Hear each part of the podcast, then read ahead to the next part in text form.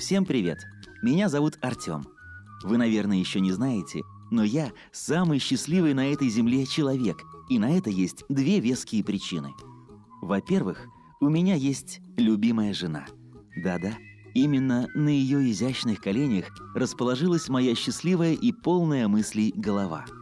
А во-вторых, буквально пять минут назад я получил в подарок огромную коробку с конструктором Лего. Ха! У взрослых свои странности, но вы только подумайте, как легко можно осчастливить близкого человека. Конструктор Лего. Мечта каждого мальчишки.